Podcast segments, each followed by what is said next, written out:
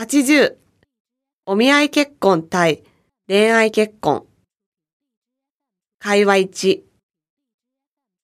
ちえちゃん、私この間お見合いに行ったの。わあ、どうだった？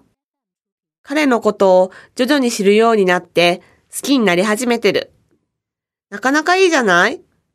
でも、周りはお見合い結婚と恋愛結婚は違うと言っているの。言われたら気になるでしょうね。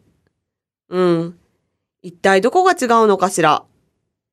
お見合いは結婚を前提として男女が出会うわけよね。恋愛は結婚を前提とせず出会って、付き合って、そのうち結婚を考えるようになったということだよね。なるほどね。玲子ちゃんに必要なのは、思い悩まないで、とりあえず、成り行きに任せることでしょ？応援しているね。ありがとう。会話に。最近、結婚願望が強くなっているよ。どうしよう。お見合いはどう？でも、今は恋愛結婚の方がいいんじゃないかと思うよ。そうだね。恋愛で素敵な人と巡り合って結婚したいってほとんどの人が思っているよね。やっぱり僕は恋愛結婚に憧れるな。